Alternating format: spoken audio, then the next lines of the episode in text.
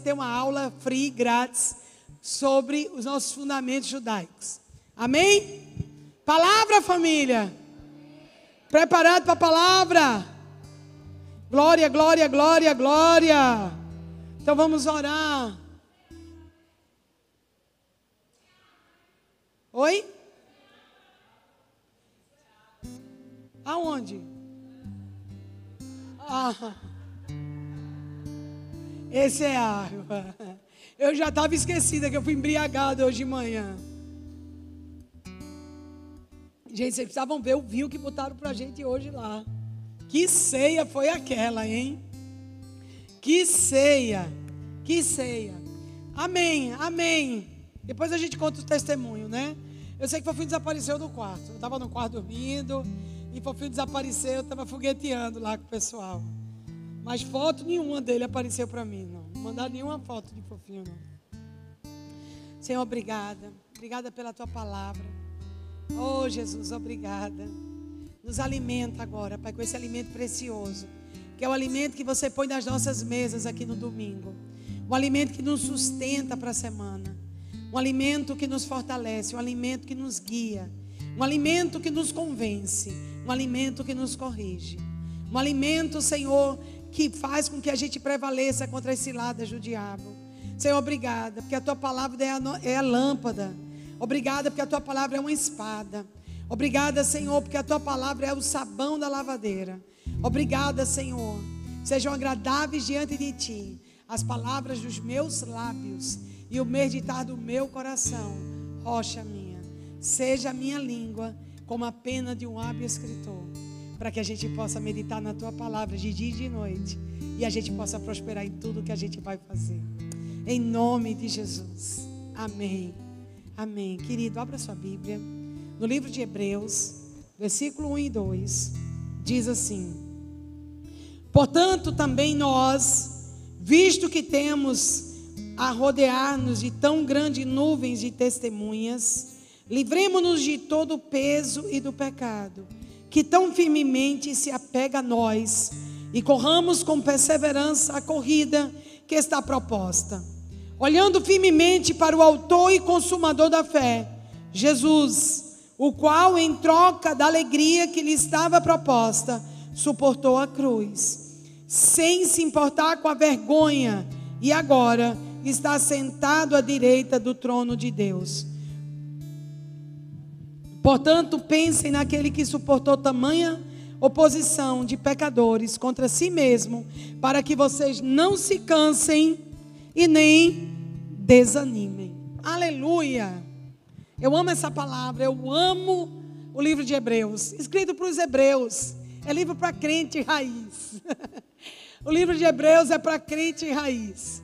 E ele fala da galeria da fé de Romanos, de Hebreus 11 e quando ele termina de falar de Hebreus 11, que ele apresenta todos os heróis da fé, ele faz uma convocação aos hebreus, faz uma convocação a nós que hoje somos o povo de Deus, porque não há mais judeu e nem grego, nem homem nem mulher, nem escravo nem livre, agora todos somos um só em Cristo Jesus. O livro de Efésios diz que Deus ele destruiu a parede de inimizade que estava entre nós, e de ambos os povos ele fez um só povo e abençoou esse povo, e deu nome a esse povo, e celebrou com esse povo, e fez um pacto em aliança com esse povo, para que todos, povos, línguas, tribos e nações possam comparecer no dia das bodas do Cordeiro.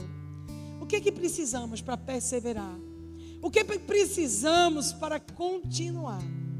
Nós ouvimos muitas palavras de muitos que continuam, mas às vezes nós não sabemos o que fazer com a nossa própria vida, as nossas escolhas, o que nós precisamos e a posição que devemos tomar para permanecer e nunca desanimar.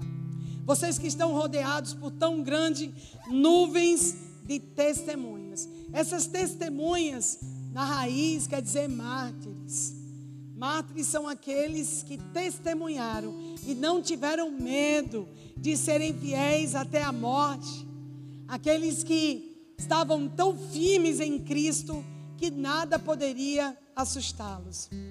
Diz que no primeiro século, da perseguição de alguns imperadores romanos, era tão séria a perseguição e eles eram tantas vezes jogados nas, nas, nas festas romanas para os leões devorarem, ou para serem é, colocados no espetáculo de gladiadores. De uma forma ou de outra, esses crentes, esses homens e mulheres que eram do caminho, que eram conhecidos como povo do caminho, deram as suas vidas diante de espetáculos de gladiadores, de grandes multidões aplaudindo quando leões dilaceravam seus filhos, dilaceravam famílias inteiras, dilaceravam pais e mães para servir de espetáculo, para servir de recursos financeiros no Império Romano. Chegou tal forma a situação que eles gastavam tudo para assistir esses espetáculos que eram dados através da perseguição à igreja cristã. Isso vai perdurar até mais ou menos o século III, quando Constantino entra, promete anistia e os crentes deixam de ser comidos pelos leões e as bestas feras. Mas é interessante perceber também que durante esse período, muitas vezes os espetáculos eram cancelados. Por quê? Porque os cristãos tinham perdido o medo de morrer. Quando eles prendiam os cristãos por professarem a fé em Jesus Cristo, aquele que foi morto e ressurreto, eles iam escolher quem deveria ir. Era comum naquele período muitas pessoas dizerem: Não leve meu irmão, não leve o meu amigo, não leve o meu companheiro, leve a mim, eu sou mais velho. Não leve essa mãe, me leve que eu ainda não tenho filhos. Era tão difícil escolher alguém para levar, porque os cristãos estavam tão convictos do que esperava por eles, a eternidade, que eles começaram a pedir que eles fossem levados para a morte primeiro do que os outros. Como não havia mais medo, não havia mais pavor, não havia mais assombro, os espetáculos foram caindo em desuso. Os espetáculos foram sendo encerrados, porque os cristãos, em vez de ficarem se grudando em paredes até os leões atacarem, eles estavam reunidos de mãos dadas, orando, adorando, muitas vezes falando em línguas. Então, o diabo perdeu a glória e a Cristo toda a glória. Cristo começou a receber toda a glória e o espetáculo perdeu. Por quê? Porque o inimigo quer ver um espetáculo do nosso medo. O inimigo quer ver o espetáculo da intimidação. O inimigo quer ver o espetáculo de nossas, das nossas indiciocrasias. Mas a partir do momento onde o medo vai embora, a partir do momento que a insegurança vai embora, a partir do momento que você não tem mais medo de morrer, você não tem mais medo de perder, você não tem mais medo de nada, que é o único lugar do seu coração que há medo, é o medo de perder o Senhor. O inimigo finalmente perdeu você. O inimigo não perdeu você quando você aceitou Jesus. Não. O inimigo deixou de ter acesso a você. O inimigo perde você quando ele perde acesso às suas emoções. Quando suas emoções estão rendidas ao Senhor, o inimigo verdadeiramente perdeu você. O seu nome está escrito no livro da vida, graças a Deus. Você vai participar da mesa de banquete do Cordeiro, graças a Deus. Você vai receber uma pedra branca, graças a Deus. Mas como nós temos vivido a nossa vida aqui na terra? Temos vivido uma vida de medo, de insegurança. O inimigo sabe como nos acessar. Talvez ele não te leve mais para as drogas, para a prostituição, para a imoralidade, mas talvez ele acesse a sua alma com insegurança, com os medos. Talvez o inimigo tenha um acesso à nossa alma com determinadas situações que nos acontecem. E aqui a gente está recebendo um convite. Aqui os hebreus estão sendo convocados para receber esse convite. Que, já que estamos rodeados por tão grandes nuvens de testemunhas, livremos-nos de todo o peso e do pecado. não só do peso, o peso do medo, os pesos que vêm na nossa vida, como vai ser isso? Será que vai dar certo? Também o peso do pecado. O que, que a gente está precisando deixar hoje para correr a nossa caminhada cristã? Porque o peso impede a gente correr bem. O peso impede da gente cumprir a missão. E diz: corramos com perseverança a carreira que está proposta. Será que nós estamos correndo com perseverança ou nós estamos nos arrastando com medo? Será que estamos correndo para o propósito, para a missão que foi proposta a nós? A Bíblia diz que a gente deve mostrar o mesmo empenho do início ao final. Está chegando o final do ano. Você está correndo ou você está se arrastando? A Bíblia diz em Deuteronômio 11, 10 que a terra que passamos a possuir não é como da terra de onde saímos, que nada dava. A terra que passamos a possuir é terra de montes e de vales. O monte é maravilhoso, monte da transfiguração, Monte Moriá. Os montes são lugares de encontro com Deus. Os montes, lugar de receber as tábuas de aliança. Os montes de poder, os montes de glória. Mas a vida cristã não é só feita de montes. Quem vai para o monte sabe que o vale convida. É impossível subir no monte se você não estiver no vale. O vale é o que nos prepara para os montes. Jesus esteve no monte da transfiguração, desceu para o vale da tribulação. Jesus foi recebido por Moisés e Elias no monte. Que maravilha, que bênção, que presente maravilhoso. Moisés conversando com Jesus, Elias dando instruções, testemunhos fiéis, mártires. Estava ali com Jesus, mas Jesus desceu para o vale e encontrou um endemoniado. A nossa vida não pode ser só de montes. A nossa vida não pode ser só de vales. A terra que passais a possuir tem montes e vales. Tem lugares altos e lugares baixos. Lugares de glória, lugares de vergonha, lugares de transfiguração, lugares de perseguição. Quem não está preparado para o vale, jamais chegará no monte. Se o vale te reprova, você não vai subir no monte da transfiguração. Porque é no vale que revelamos quem somos. É no vale que o nosso caráter é revelado. Você não é o que é quando está no monte. Você é o que é quando está no vale. Os olhos do Senhor estão sobre ti os olhos do Senhor te levam nos montes e dos vales. E a terra que vocês passam a possuir é terra que tudo que planta dá. E a promessa finalmente dessa terra maravilhosa é que os olhos do Senhor estarão sobre você do início ao final do ano. As coisas podem não ser como você quer, mas os olhos do Senhor não se apartou de ti. Porque essa é uma promessa de aliança. Que os olhos dele estariam sobre ti do início ao fim do ano. Estamos entrando no mês de dezembro. Sabe por que você está aqui?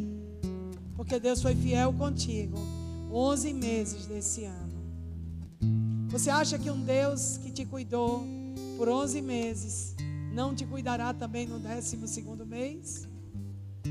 Você acha que o Deus que te sustentou, que te amparou, que te fortaleceu, ainda que você não teve o que você queria, mas você tem o que Ele tem de propósito, tem o que Ele tem de missão. Gostaríamos tanto que todo ano nós só tivéssemos colheitas, nós só tivéssemos acréscimos. Mas o que seria? da gente entender o que é um monte se a gente não passasse pelo vale. O que seria dos dias de sol se não tivessem nuvens escuras e trovoadas? Nós nunca saberíamos o que é um dia de sol se não provássemos tempestades. O que seria de nós se o tempo todo fosse colheita e não tivesse o plantio. A nossa vida é uma vida de histórias. A nossa vida é uma vida de abraçar e deixar de abraçar, de subir e de descer. A nossa vida é uma vida de se despedir e de chegar. Mas o grande segredo da nossa vida é permanecer fiel a despeito das estações que chegam. O que torna a nossa vida vitoriosa não é uma empresa que fatura milhões, não é a dispensa cheia, não é o banco. O que torna a nossa vida vitoriosa é a vida de homens e de mulheres que sabem subir em montes e sabem descer em vales. Com o mesmo garbo que se sobe no monte, se desce para o vale. Com a mesma autoridade que sobe para o monte, se desce para o vale. Quem diz que você é, não é o lugar que você está, mas é o Deus que você serve. Quem diz quem é você, não é o seu trabalho, não é o seu salário, não é o carro que você anda, nem o ônibus que você pega. Quem diz que você é, é o Deus que você serve, é o Deus que você adora. Tem pessoas que só podem servir ao Senhor nos montes, nos vales, pensam logo em se despedir. São fiéis no monte, não são fiéis no vale. Deus está procurando uma geração de homens e mulheres que estejam rodeados por tão grandes nuvens de testemunhas, que ainda que esteja na arena das bestas feras, as palavras que sairão dos seus lábios serão palavras de fidelidade ao Senhor. Serão palavras de firmeza, palavras de celebração, não deixarei de te servir, Senhor. Não deixarei de te amar. Não deixarei de celebrar, mesmo quando eu nada entender. Às vezes passamos temporadas de derrotas. E é interessante que temporadas de derrotas, às vezes, nunca acaba num ano. Às vezes são ciclos. Existem tempos na nossa vida que Deus nos tira para a escola do sofrimento, para a escola do aprendizado porque Ele quer ver o nosso coração.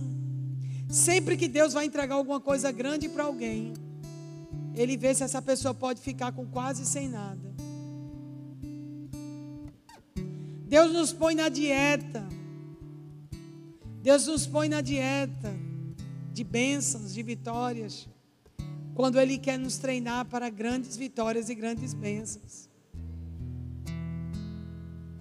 E ele diz: livremos-nos de todo o peso e do pecado, que tão firmemente se apega a nós. Se livrar do pecado, é deixar o pecado, se afastar do pecado. Quando é que você se livra de uma coisa? Quando você joga ela longe. Quantas vezes eu quis me livrar de alguma coisa e eu quis realmente colocar num lugar que eu esquecesse, ou no lixão, que eu não tivesse mais nenhum contato com aquilo. Deus está nos chamando para nos livrarmos assim do pecado. Deixar mesmo, abandonar. Deus está nos chamando para que a gente se livre das coisas que estão em nossa vida, que não vão construir, que não vão agregar valores, que não vai ser testemunho na nossa vida. É interessante que quanto mais a gente segue Jesus, menos a gente precisa das coisas aqui da terra. Quanto mais profunda a nossa aliança com Jesus, menos é nossa aliança com as coisas da terra. Quanto mais amor por Jesus, menos a gente vai precisar de migalhas do mundo. Quem segue a Jesus precisa de tão poucas coisas. Quem segue a Jesus não precisa de muitas coisas dessa terra. Seguir a Jesus não é acumular, seguir a Jesus é se livrar. Seguir a Jesus não é o quanto mais você tem. Não, um bom discípulo não é o quanto ele acumulou, mas o quanto ele deixou. Você jamais vai poder ser discípulo de Jesus se você não tiver deixado algo ou alguém. Todo discípulo de Jesus é alguém que foi amputado. Os discípulos de Jesus têm uma marca, eles foram amputados. Eles passaram por amputação. Se teu olho te faz pecar, arranca fora. Então, seguir a Jesus, entrar no reino, não é o quanto você guardou, mas o quanto você deixou. Por isso que a Bíblia diz: se você quer me seguir, negue-se a si mesmo, tome a sua cruz e siga-me. O Evangelho é de cruz. O Evangelho tem uma cruz. Por mais que esteja na moda, as igrejas, coach, por mais que esteja na moda, pequenas igrejas, grandes negócios, o Evangelho ainda é sobre uma cruz, é sobre um morto que viveu e sobre a promessa da ressurreição e a vida eterna. O Evangelho continua sendo sobre cruz. Cruz não é o acaso, é o centro. Cruz não é o lapso, nem o hiato, é o propósito. Jesus não foi numa cruz por pena de mim ou de você. Ele foi numa cruz por amor, por mim e por você. A cruz é maldição, mas para os que se salvam é poder. É loucura para os que se perdem, mas é poder de Deus para os que estão sendo salvos. Não existe o evangelho sem cruz. E não existe uma vida aqui na terra sem a gente deixar algumas coisas para servir melhor a Jesus.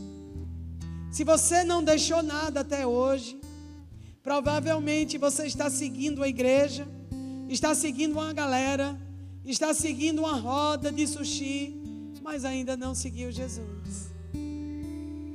Seguir a Jesus tem renúncia tem perdas, porque as perdas nos tornam mais parecidos com eles. A vida vitoriosa não é a vida que nunca chora, que nunca perde, que nunca adoece, que nunca sofre, que nunca é abandonado, nem que nunca é perseguido.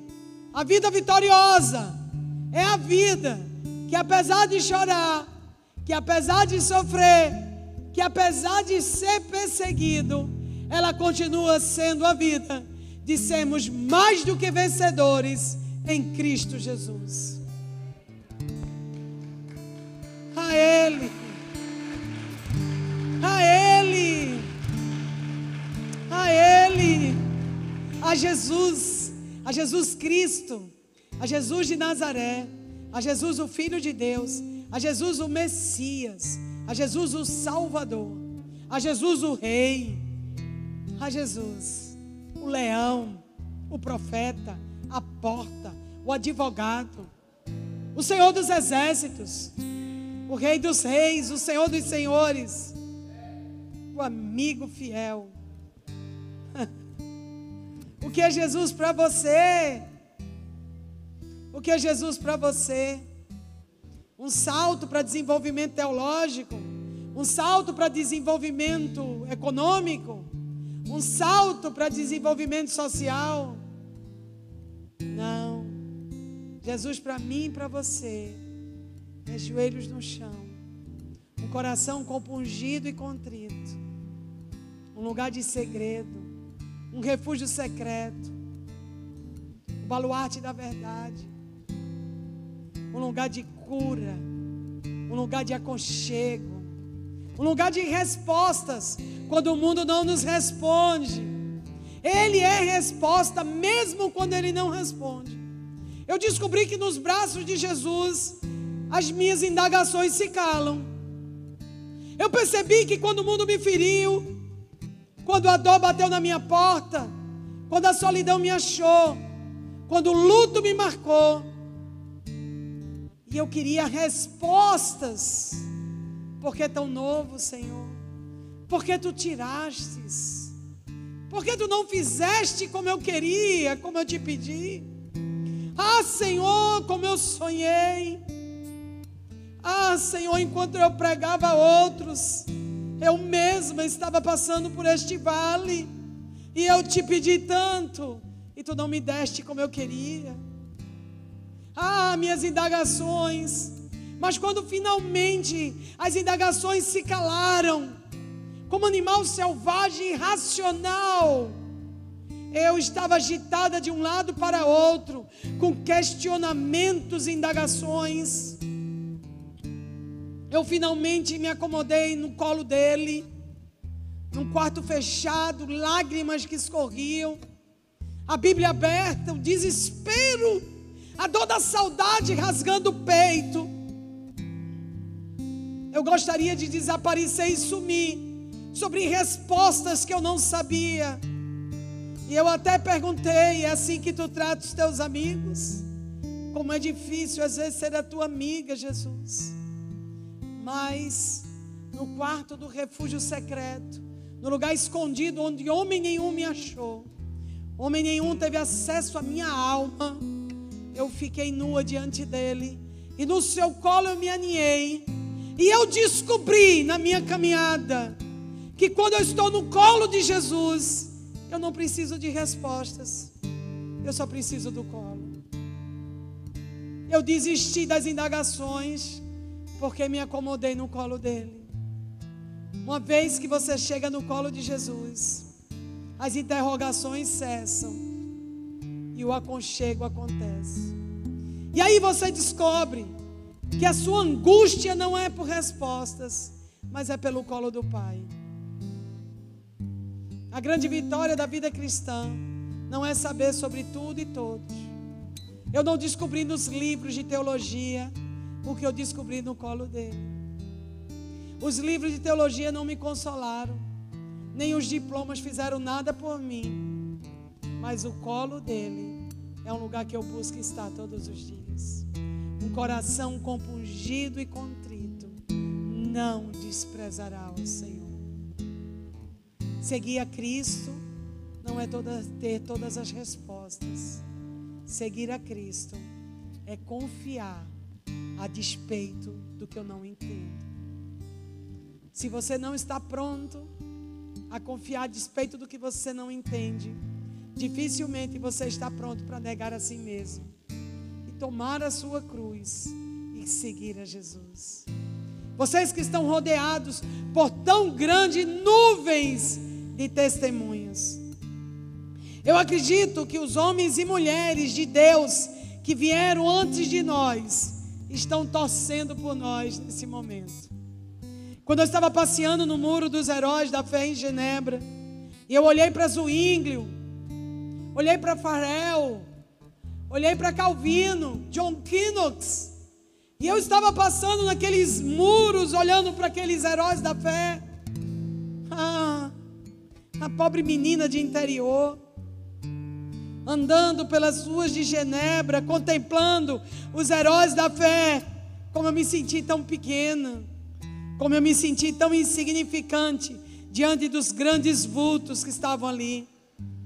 Até que Jesus falou comigo e disse: Heróis de pedra, heróis de pedra hoje já não podem mais fazer ou falar, mas eu conto com homens e mulheres de carne e osso, que andam sobre a terra, que ainda podem declarar: Jesus é o Senhor. Eles passaram, tiveram sua vez, deixaram o seu legado, mas agora é minha vez e a sua, de declarar diante do mundo inteiro: Jesus é o Senhor. O Jesus que cura, o Jesus que liberta, o Jesus que faz nova todas as coisas, que é novidade de vida. Jesus que venceu a morte.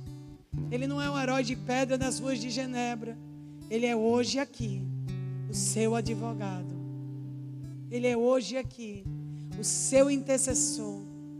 Ele é hoje aqui, o herdeiro que garante a sua herança, que protege o seu chamado, a sua missão esse é Jesus. E ele diz mais aqui: olhando firmemente para o autor e consumador da fé, Jesus. Jesus é o autor e o consumador. Jesus exatamente aquele que gera em você tanto querer quanto efetuar. Ele que começa e é Ele que termina. Ele começou a sua história e Ele vai terminar. Que alegria nossa saber que a nossa história não é uma chave que está em nossas mãos, mas é uma chave que está nas mãos dele. Quando eu acordo de manhã, eu sempre digo ao Senhor: se tu me chamares hoje, eu quero estar pronto.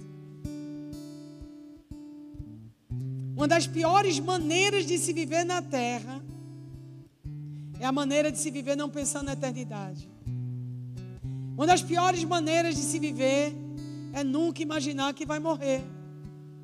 Por quê? Porque pessoas que imaginam que vão viver para sempre, não sabem viver. Mas pessoas que vivem sabendo que vão morrer, fazem valer cada dia como se fosse o último. Pessoas que não levam em consideração a partida daqui da terra, não sabem viver.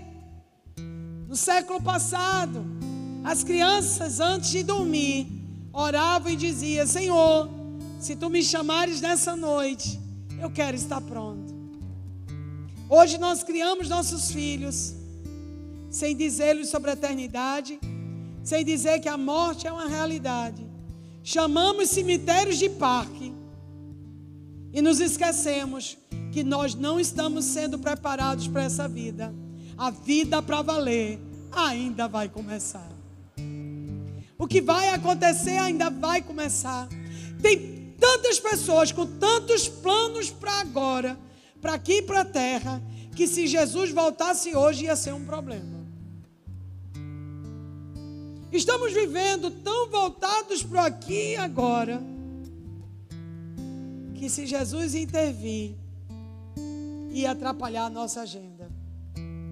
Temos os cultos tão preparados, tão organizados, papéis escritos, o horário do louvor, o horário das ofertas, a pregação cronometrada, os versículos escritos, que se Jesus chegar nessa igreja, vai acabar bagunçando a organização do pastor. E a gente pode ficar olhando e dizer: e a sua casa? Se Jesus chegar de repente, bater a porta e dizer: Ô oh, minha gente, eu vim aqui hoje para fazer planos, para conversar, para tirar coisas do lugar, para fazer coisas novas, para virar as vasilhas e as talhas de água e transformar em vinho. Eu vim aqui hoje para levantar o morto para tirar coisas do lugar e botar coisas em outros lugares. Eu vim aqui hoje para te enviar. Eu vim aqui hoje para te mudar. Eu vim aqui hoje para operar. Quando Jesus entra numa vida, ele deixa a vida de cabeça para baixo. Jesus atrapalhou todos os túmulos que ele visitou. Todos os cultos fúnebres Jesus atrapalhou. Chegou no, na, na casa de Lázaro, era um culto fúnebre. Ele levantou Lázaro. Ele levantou o filho de uma viúva. Ele curou um homem da mão ressequida. Falou com a prostituta. Tirou os vendilhões do templo. Ressuscitou e restaurou. Levantou a sogra de Pedro. Se quebrou um telhado para que houvesse uma cura expôs os religiosos da época, os fariseus, celebrou os humildes, os excluídos.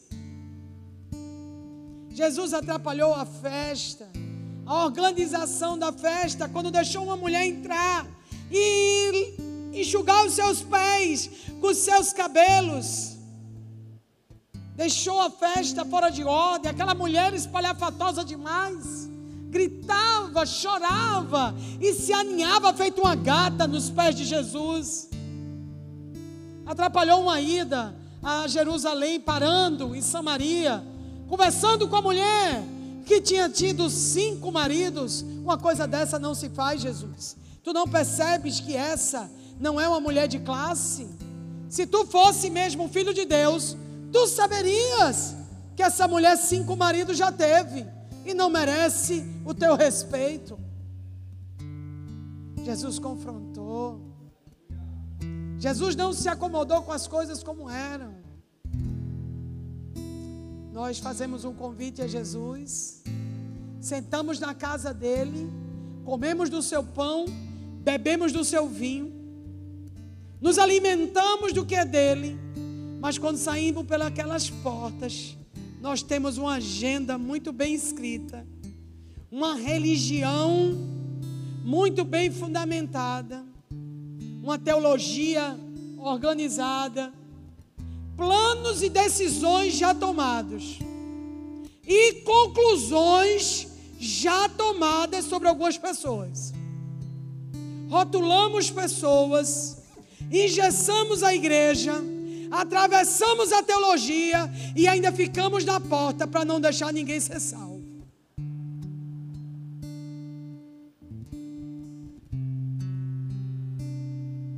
Estamos na casa dele nessa noite. Ele é o convidado. Você é a convidada. Quem é o dono da festa? Se Jesus é o dono da festa, a mulher vai entrar aqui hoje e vai enxugar os pés dele com os seus cabelos. A samaritana vai ser uma missionária que vai salvar uma cidade. A sogra de Pedro vai levantar e vai servir o alimento para todos. O cobrador de impostos vai dar uma festa para Jesus em casa. Os ladrões do templo serão expulsos. E você? Está disposto a Jesus entrar e fazer uma bagunça na sua vida? Porque por onde ele passou, ele tirou coisas da ordem para ter a ordem do céu. Não é porque as coisas estão organizadas que estão do jeito de Jesus. Não teve povo mais organizado que os fariseus. Eles jejuavam no dia certo, eles conheciam a Bíblia e a teologia, eles sabiam de coisa salteado cada versículo. Mas Jesus decidiu dizer para a samaritana que ela ia ser uma evangelista e colocou para fora do templo os fariseus. Talvez você esteja louco para deixar as coisas em ordem, achando que com isso você vai ter uma vida muito legal. Mas eu quero te dizer que Jesus está querendo bagunçar sua ordem, porque Ele não quer que você tenha uma vida legal. Ele quer que você tenha uma vida sobrenatural. Você pode viver com a sua agenda ou você pode viver com Jesus. Já comprou o seu planner 2022? Já escreveu? Já está organizado?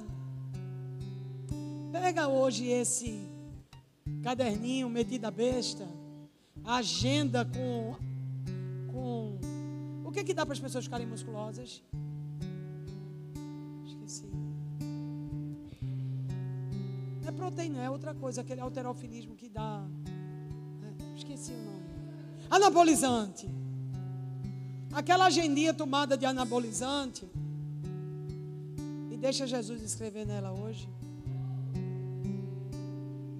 Talvez você organizou tanto sua vida que não dá tempo de Jesus fazer alguma coisa com ela. Talvez Jesus seja mais uma de suas organizações. Eu gosto de estar em lugares limpos, pessoas bonitas, bem tratadas, um jardim em nossa volta, um leão nos olhando, uma lua que nasce na minha frente. O ambiente é convidativo, mas ele está muito mais preocupado em te dar um ambiente que te transforma do que no ambiente que te acalma. Ele não quer te dar na igreja dele um lugar para você se acomodar, até porque o plano de Jesus nunca foi lhe acomodar. Você não entrou na igreja para ficar acomodado. A Bíblia diz, lá em Atos, que o povo que alvoroçou a terra chegou até aqui. Esse era o povo do caminho, o povo que seguia Jesus, o povo que amava Jesus era conhecido o povo que alvoroça. Você está lutando tanto para organizar. E Jesus está lutando tanto para agonizar. Você chama para organizar. Jesus chama para agonizar.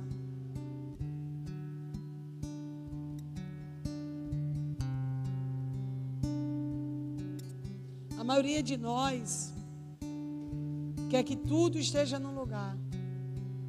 Mas a gente esquece que para Deus operar na nossa vida, Ele tira tudo do lugar. Ele tirou José da casa do seu pai. José estava ótimo lá. José não era um adolescente rebelde. Ele era o filho querido de Jacó. Tem história mais bonita do que um filho amado que recebe uma capa colorida. O seu pai o ama, sua mãe morreu.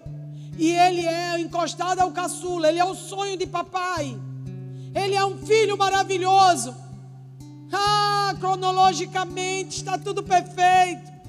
Mas o Senhor diz: não quero coisas que se encaixem. Eu quero coisas que revolucionem. José, vá para o Egito. Jacó, casa de Labão. Esté, para o Arém. Abraão, saia da sua terra. Você quer os milagres que tem na sua Bíblia? E quer continuar intocável na sua toca? Até quando? Você quer os milagres de o Daniel que os leões não tocou? De Cedraque, Mesaque e Abednego que o fogo não queimou? De Sara que engravidou? Você quer os milagres? Mas por favor, não mexa com a sua academia, com o seu prato de cereal, com a sua tapioca, com o seu edredom, com a sua tesourinha e com o seu planner. Ok, entendi. Vocês querem viver o plano de Deus, vivendo o seu próprio plano. Eu entendi. Você quer acomodar o plano de Deus no plano que você já tem. Então, de maneira nenhuma, eu vou te dizer essa noite: você viverá o plano de Deus. Não vou te enganar mais. Assistam Fantástico, se é que vocês aguentam. Porque ninguém vive o plano de Deus vivendo o próprio plano. Ninguém vive os sonhos de Deus guardando seus próprios sonhos. Ninguém vive o propósito tendo um próprio propósito. Jesus não trabalha com a sua agenda, ele trabalha com a agenda dele. Não foi como eu queria, mas foi como ele queria. Não foi como eu pensei, mas os meus pensamentos não são os seus pensamentos. Os meus pensamentos são mais altos do que os seus pensamentos. E os meus caminhos não são os seus caminhos. Eu não suporto mais. Tudo posso naquele que me fortalece. Eu nunca me senti tão só desde que me converti. Não te deixarei, não te desampararei. Estarei contigo todos os dias da tua vida, até a consumação dos séculos. Eu não estou vendo a saída, Senhor. Tudo que eu sonhei desmoronou. Olhos não viram e ouvidos não ouviram o que Deus tem preparado para aqueles que eu amo. Senhor, eu te amo e tu sabes disso. Mas isso que eu estou passando agora foi demais. Eu não suporto essa traição, esse diagnóstico de câncer, esse juiz que me deu essa sentença, esse ladrão. Eu estou destruída, Senhor. Todas as coisas contribuem para o bem daqueles que amam a Deus.